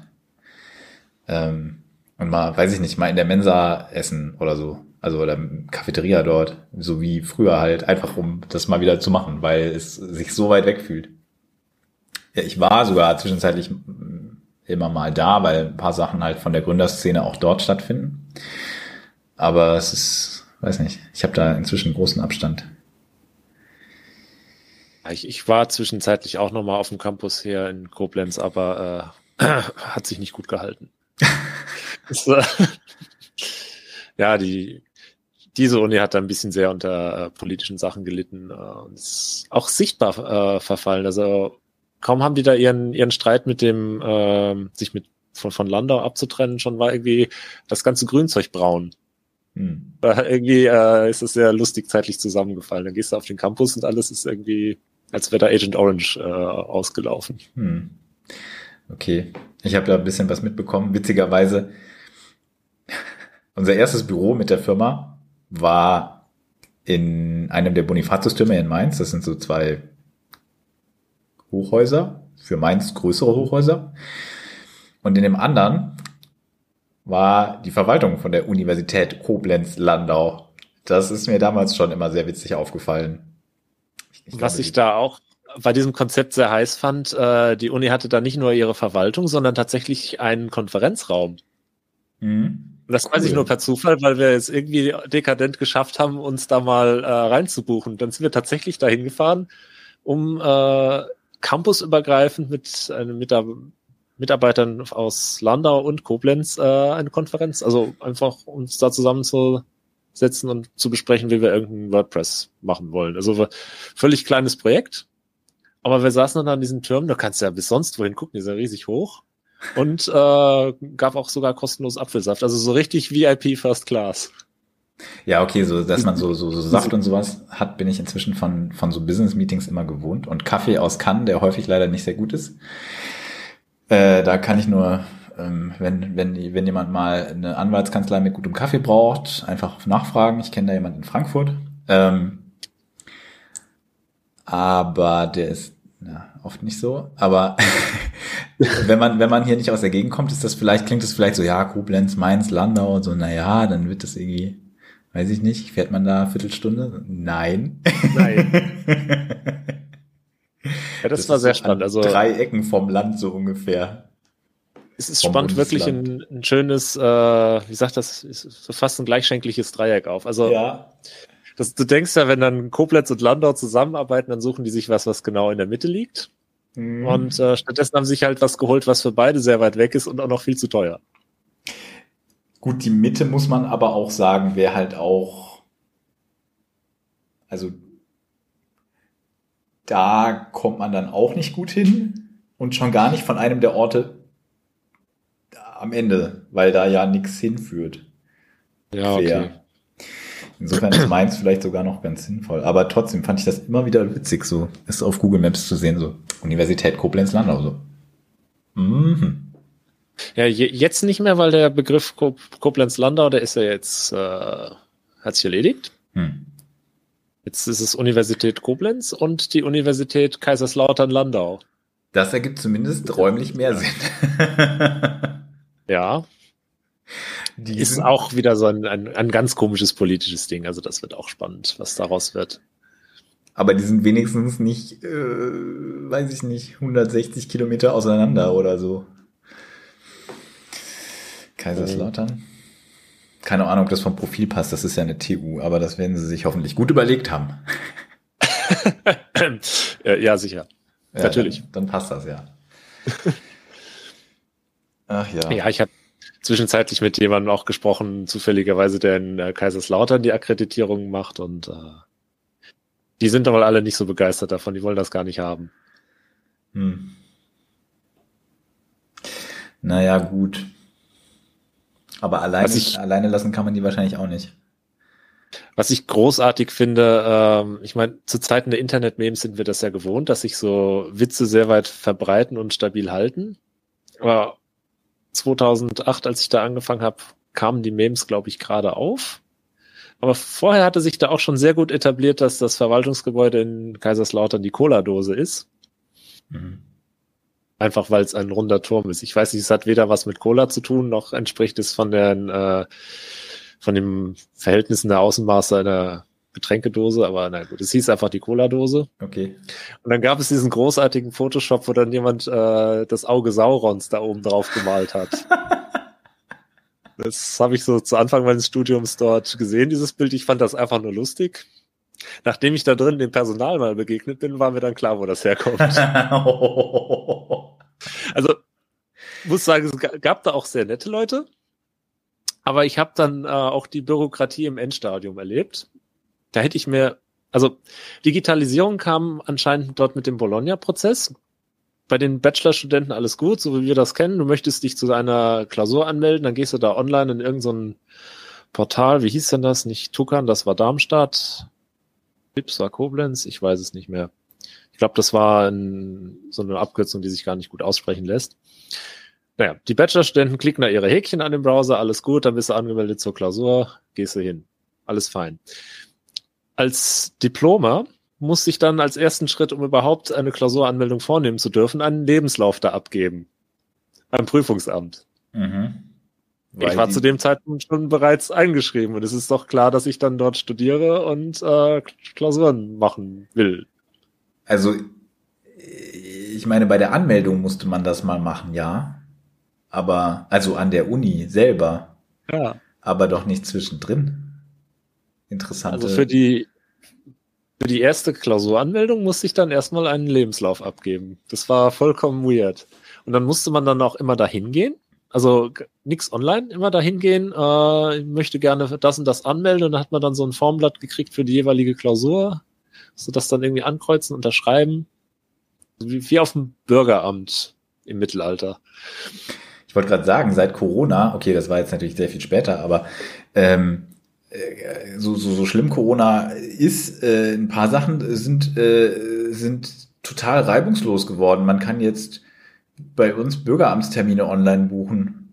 Und also ich meine, ich bin hier in so einer Kleinstadt, das war auch vorher schon kein Problem, dahin zu gehen. Aber jetzt haben die auch noch Termine und es funktioniert und es ist total super und weiß nicht, das hätte wahrscheinlich sonst noch irgendwie fünf Jahre gedauert, bis sie sowas eingeführt hätten, aber ich meine, es hakt auch manches, äh, diese, diese clumsy Web-Interfaces und sowas gibt es natürlich trotzdem noch. Wie gesagt, I'm looking at you, Kaufland E-Commerce Shop. Aber, ähm, aber es ist richtig innovativ. Also da, da passiert richtig was. Ich bin beeindruckt. Ich bin mal gespannt, wie sehr ich diesen äh, Podcast jetzt ruiniere, weil, weil eine Katze ins Mikrofon schnurrt. Und ab und zu miaut. Aber ich finde, das gehört dazu. Also das Internet ist ja sowieso für Katzen. Absolut. Das passt jetzt wundervoll. Ja. Ohne ein bisschen Katzen-Content würden wir sicherlich auch nicht die Klickzahlen erreichen, die wir so sicherlich bekommen werden. Insofern. Vielleicht lasse ich als Intro-Jingle einfach äh, dann eine Aufnahme von der Katze, wenn sie miaut, da. Das ist vielleicht. Ah ja.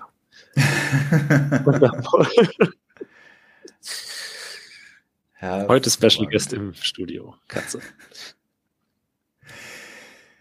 Sehr gut. Also das ist ja dieses, dieses, glaube ich, der deutscheste Satz. Aber es gab auch gute Seiten. Und wenn wir dann irgendwann zurückschauen auf Corona, so werden wir natürlich immer sagen, dass ganz viel digitalisiert wurde, was endlich digitalisiert werden musste. Ein Stück weit schon. Also ein Freund von mir hat gemeint, es gab vorher bei denen völlig unsinnige Geschäftsreisen. Mutmaßlich, also unterstellt, bloß weil der Abteilungsleiter mit dem Videokonferenzsystem nicht klargekommen ist. Und wenn du dann halt plötzlich klarkommen musst, dann gehen Sachen, die vorher nicht möglich waren. Und also ich glaube, dass wir da einen großen Innovationssprung gemacht haben. Und ehrlich gesagt ist das inzwischen auch so lange ja schon etabliert, dass das wahrscheinlich auch nicht auf die Zeit vorher wieder zurückfällt. Also wahrscheinlich wird man wirklich in fünf Jahren zurückschauen und sagen, ja, damals, als es mit der, mit der Digitalisierung in Deutschland so richtig losging. Ja. Da äh, ich habe heute gelesen, dass die, die Ukraine so, so ein, so ein, es ist ja ein äh, dramatisches Thema, aber die haben offensichtlich das Thema Online-Bildung einfach offensichtlich gelöst was wir nicht gelöst haben für sich, so mit Verfügbarkeit von digitalem Material, irgendwelchen Services und so, die sie während Corona aufgebaut haben. Ähm, hier ist das ja eher so ein, ja, Landes-, Schulträger, schulabhängiges, wer wer kann, macht, aber äh, in, in, in weitgehender Rechtsunsicherheit und die meisten Sachen gehen dann halt doch nicht äh, Dings. Aber gut, das müssen wir nicht, äh, nicht als Thema jetzt noch anfangen, das äh, würde, würde zu weit führen. Aber wir sind da wirklich nicht ähm, vorne. Und äh, damit möchte ich nicht, nicht sagen, dass die Ukraine irgendwie nicht, nicht technisch äh, ziemlich gut ist. Die sind, die haben nämlich eine ganze Menge sehr kompetenter äh, Entwickler und, und, und, und Companies, die daherkommen. Ähm, aber wir sind, wir haben da echt aufzuholen. Nicht nur im Vergleich mit denen, auch im Vergleich mit anderen. Da gibt's auch manchmal ähm, sehr interessante Probleme. Ähm, jetzt überlege ich gerade, also da habe ich also in so einem E-Learning-Kontext ähm, mir sowas zeigen lassen, hat sich dann äh, ein, ja, ich will sagen, damaliger Kollege an der Uni ähm, so eine Karte angeschaut mit Unterseekabeln. Mhm. Okay, das war jetzt um, mich etwas gewundert, ist das nicht etwas out of scope. Man hat mir das dann so richtig echt nerdig erklärt. So, guck mal, da geht das, das Kabel lang und da wird bald das Kabel äh, gebaut. Da warten wir jetzt ganz sehnsüchtig drauf. So, hä, wieso warten wir auf ein Unterseekabel? Wir sind hier eine kleine Uni. Ja, wir haben ja so Partnerschaft mit dem und dem Land. Ich komme jetzt gerade nicht drauf, welches Land das war. Also irgendwo in Asien ein Entwicklungsland. Ähm, mit dem haben wir jetzt eine Partnerschaft und wollen den Online-Kurse zur Verfügung stellen, so mit so ähm, hybriden Lernen und dann kommen natürlich so Videoseminare dazu. Aber das Unterseekabel, was sie da im Moment haben, das hat nicht, nicht die Kapazität, um ein ganzes, eine ganze Klasse mit Videostreams zu versorgen. Außer da gibt's noch ab und zu, wenn die Route hier lang geht, dann könnte das hinhauen, aber äh, die ist halt nur von zwölf bis mittags zu erreichen und ja, also da hing dann tatsächlich die, der äh, Erfolg des Projektes davon ab, ob da dieses Unterseekabel rechtzeitig fertig wird. Das fand ich ja auch mal eine sehr interessante äh, Klasse von Problemen für so ein kleines Uni-Institut. Absolut. Das ist äh, ein Problem, das den meisten Leuten gar nicht bewusst sein wird, dass die Internetbandbreite ja auch irgendwo herkommen muss. Also bis zum DSL-Anschluss vielleicht schon noch, aber dahinter so, ja, naja, man steckt das in den Internetsteckerverteiler und dann kommt das da wohl ich so meine, her. Das, das wundert mich nicht. Ich hatte letzte Woche so ein, so ein Flashback, musste mich an diese Situation erinnern und habe dann nochmal so eine Unterseekabelkarte aufgemacht und da angeschaut, was sind das denn eigentlich für Kabel, die es so gibt, die wir so benutzen. Das sind unfassbar viele. Es ist redundant bis zum geht nicht mehr. Also wenn da so ein Kabel mal durchgebohrt wird, das ist vollkommen egal. Es gibt noch genug davon. Und die Leistung, die die haben, also die Kapazität an Datenrate, ist sowas von groß. Wir kennen das gar nicht, dass es einen Engpass gibt. Okay. Ich weiß noch, dass es irgendwann mal hieß, im Rahmen der Dotcom Zeit, Ende der 90er, wurde so viel Kapazität verbaut, dass man, dass die noch eine ganze Weile reichen würde. Und dann damals waren auch so Peerings ein Thema und sowas. Dinge, von denen man ewig nichts mehr gehört hat. Ich weiß nicht, ob das einfach sich erledigt hat oder ob inzwischen Akamai sowieso alles mit allem verbindet und äh, die Frage sich nicht mehr stellt oder so. Aber ähm, ja, wir waren da mal. Ich, ich weiß nicht, man hört gar nichts davon. Es, es, es funktioniert einfach, offensichtlich. Normalerweise so Sachen wie, keine Ahnung, Peering an, an, an, an DCX oder an irgendwelchen anderen Knoten. Ich habe ja mal am CERN den Internetknoten dort live gesehen. Ich meine, es sind auch nur Computer in Racks, aber ich hätte ihn anfassen können. das war cool. Quasi das Internet berührt. Habe nicht berührt, aber hätte berühren können. Und die haben den Original Webserver in einem Büro, äh, in, in, in, in so einer Art Ausstellung und so. Ist alles sehr, sehr cool. Das Original Web Development. Genau. Tim Berners-Lee, Web Developer. Ja. legendäre TV, äh, ja. Ist das, das Subtext? Band. Ja, ich weiß nicht, wie nennt man das? Das, wo bei anderen Leuten immer Experte steht. Oder arbeitsloser Maler. Oder sowas, genau. Je nach Sendung. Ja. Ja. Gut. So. Ich würde sagen. Wie, wie lange Wie lange macht man so einen Podcast eigentlich? Ich habe auch keine Uhr am Laufen. Also bis, bis man aufhört. Ich weiß nicht, wir müssen dieses Format noch, noch einpendeln. Aber ich glaube, wir könnten mal, wir könnten mal zum Ende kommen. Also, ich kann ja jetzt noch mal metamäßig aus dem Nähkästchen plaudern. Ich habe ja auch immer diese, äh, auf, auf, bin ja auf anderen, auf, ja, wie gesagt, auf fremden YouTube-Channels mit aufgetreten. Also zum Beispiel auf äh, Sergei Pachenkos Kanal haben wir ja für die Valkera-Fans Sachen immer unsere Valkera-Fans Batcave gemacht. Das waren dann, äh, wir setzen uns in unserem Studio an dem Tisch, reden zu dritt oder manchmal auch zu fünft über so die aktuellen Sachen aus der Drohnenszene ist ja heute nicht mehr. Das Hobby ist ja so gut wie eingestampft. Mhm. Danke, Regulierungsbehörden. Hat mhm. geklappt.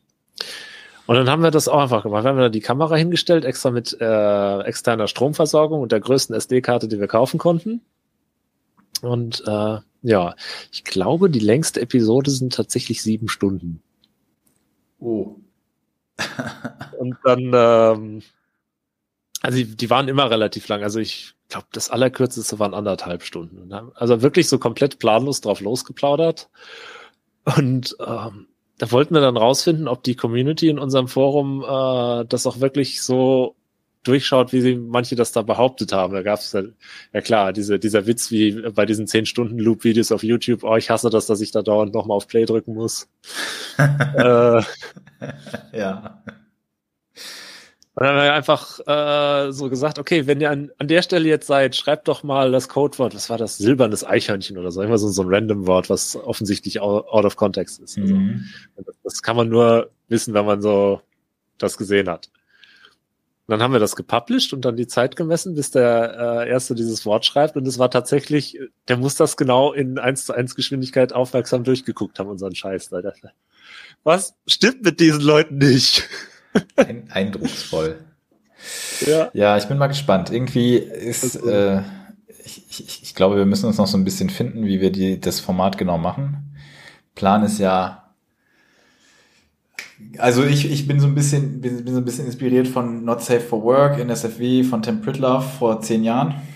Ähm, ich meine, das kann man heute nicht mehr genauso machen und das haben wir auch nicht genauso gemacht. Aber wir sind ja auch nicht Tim Pritlove. Insofern schauen wir mal. Den, den gab es, äh, gab es ja schon. Eben, äh, keine, keine, ich meine, Tim und Holgi kann man kann man nicht nicht nicht so replizieren. Äh, das ist auch nicht die Ambition, aber ähm, so, solange die Sendepause haben, ist ja Platz für was anderes. Perfekt, wir haben eine Nische gefunden. Genau, genau. Das ist, das ist die Nische und dann versuchen das, wir. Das ist ja der YouTube-Vermarktungstrick überhaupt. Du musst deine Nische finden, du musst deine Nische finden. Außer die Nische ist zu klein, dann hol dir eine andere. Mal gucken, ob die Nische noch da ist. Aber und ob überhaupt Interesse, Interesse genau an, an den Themen überhaupt noch ist oder ob die Leute heute nur noch durch Insta Instagram und Twitter scrollen ja. und, äh, und das nicht irgendwie nochmal in einem Podcast hören wollen. Ah, Erfolg ist überbewertet. Ja, ich meine, das ist ja, das, wir machen das ja erstmal nur zum Spaß. Äh, das, die, der, der, der Businessplan sieht ja für dieses Jahr noch keine Einnahmen vor. Nein, Quatsch äh, reines, reines Spaßprojekt. Aber ähm, mal gucken. Wenn jemand bis hierher gehört hat, schreibt uns äh, silbernes Eichhörnchen auf Twitter. oh ja, das wäre großartig. ähm, äh, ah. Wir haben noch keinen Twitter-Handle, aber im Zweifel an Ed. Äh, wie ist dein Nick? Willst du den? N-Ventor, aber leider mit einer Null, weil die Variante mit dem O schon vergeben ist. Also N-V-E-N-T-0-R. Sehe ich das richtig? Exakt. Okay, oder add J untenstrich Mattmann wäre dann meiner. Ähm, und wir müssen auch noch ein bisschen äh, Setup für, für den Podcast aufbauen. Das passiert in der Zwischenzeit, bevor wir das releasen. Ja. Cool. Dann wird das hier Episode. Du hattest ja schon eine, eine Nullfolge, dann kann man hier aus einer 0.1 machen? Wir können auch das hier Null machen und die Nullte nicht veröffentlichen, weil die ist noch nicht öffentlich, weil ich noch nicht wusste, wie die ETA für dieses, für, für die Aufnahme wird. Habe ich schon erwähnt, dass ich ein großer Fan von Semantic Versioning bin, also. Ich weiß noch nicht, wie ich das hier unterbringe, aber egal. Was heißt das? ja, diese Versionsnummern, die äh, mit Punkten geteilt sind, unterteilt sind zwar so, dass es Sinn ergibt. Major, Minor, Hotfix, so bei Software. Ach so. Software-Developer sollten sowas kennen, aber gut. Ich wusste äh, das nicht unter dem. Ja, also ansonsten müssten ITler das nämlich ausbaden, was dabei hinten rausfällt an Releases. Ich habe ja nicht vorrangig Informatik studiert. Ich kann mich immer draus reden, dass ich das ja nur so amateurhaft mache. Ja, ich, ich wollte nur eine Querfront bilden, alles gut. Ach so, okay, ja, dann, dann, dann ist ja, dann ist ja gut. Ähm, ja, dann weiß ich nicht, wird es Folge 0 oder 1, wir müssen mal gucken. Wir müssen auch mal gucken mit der Regelmäßigkeit. Ähm, Vielleicht ganz kurz zum Hintergrund, die Folge 0, die es äh, gibt. Wenn wir irgendwie mal total erfolgreich sind, in zehn Jahren veröffentlichen wir das, das so als ein Artefakt oder sowas. Oh ja. Ähm, die äh, habe ich, glaube ich, am 2. Januar aufgenommen und jetzt ist der 17. März. Da müssen wir die Frequenz etwas steigern. Das lag aber an mir, weil ich nämlich ähm, äh, ja, weil ich ja auch noch diese Firma nebenbei mache und das kleines bisschen, bisschen äh, ich, ich, ich muss das in meinen Zeitplan einplanen, habe ich gemerkt, und nicht einfach warten, bis der richtige Moment kommt. Aber das weiß ich jetzt und dann kriegen wir das auch hin. Mit deinem kleinen Nebengewerbe neben den Hobbys. Genau, richtig. Kleines Nebengewerbe ist die richtige Beschreibung dafür. Neben den Hobbys. äh, schwierig, wenn mich jemand fragt, so, was ist Ihr Hobby? Also, hm, arbeiten. Aber jetzt habe ich noch Podcast, voll gut. Ja, genau. Da kannst du mal sagen, Podcasten. Genau. perfekt. Okay, dann würde ich sagen, war es das mit der nullten oder ersten Folge. Bis bald. Wir schreiben bestimmt irgendwas in die Show Notes, was darauf schließen lässt, wann die nächste Folge ungefähr kommen könnte. Ähm, Und haben dann einen völlig anderen Zeitplan in der Praxis? Absolut. Äh, wir müssen das in meinen Google-Kalender eintragen, dann findet es auch statt, weil mein Google-Kalender die absolute Wahrheit enthält. Für meine Termine zumindest. Ähm, aber genau, das, das geben wir noch bekannt. Ansonsten Glückwunsch für diejenigen, die diese erste Folge gefunden haben. Ähm, ihr habt viel richtig gemacht, aus unserer Meinung. Und äh, schreibt uns doch mal Feedback. Wahrscheinlich ist es, wahrscheinlich ist es, ist es sehr lang und unzusammenhängend, aber da arbeiten wir dran. Oder auch nicht. Vielleicht ist das ja der Stil, den wir dann finden. Dann kultivieren wir den und werden damit berühmt. Hervorragend. Die, diese Metasache, das entspricht ja so ungefähr dem, was man dem Internet vorwirft. Vielleicht kosten wir das einfach aus. Das Internet ist lang und unzusammenhängend, meinst du? Ja, also das ist der perfekte Vorwand mal wieder. Das ist das Schöne an dem Internet, das hat Analogien für alles. Äh, ja, das stimmt. Wobei Auf seit, jeder Ebene. ab, absolut. Seit Soup.io eingestellt wurde, weiß ich nicht, ob das Internet noch so grenzenlos ist wie vorher, aber gut, das, das das können ja wahrscheinlich auch nur die Älteren unter uns noch äh, einordnen. Okay, dann ähm, würde ich sagen, machen wir Schluss für heute. Bis zum nächsten Mal und ähm, ne? Jetzt auch einfach mal abschalten. Sie können den Computer jetzt ausschalten. genau. Ciao, ciao. Und tschüss.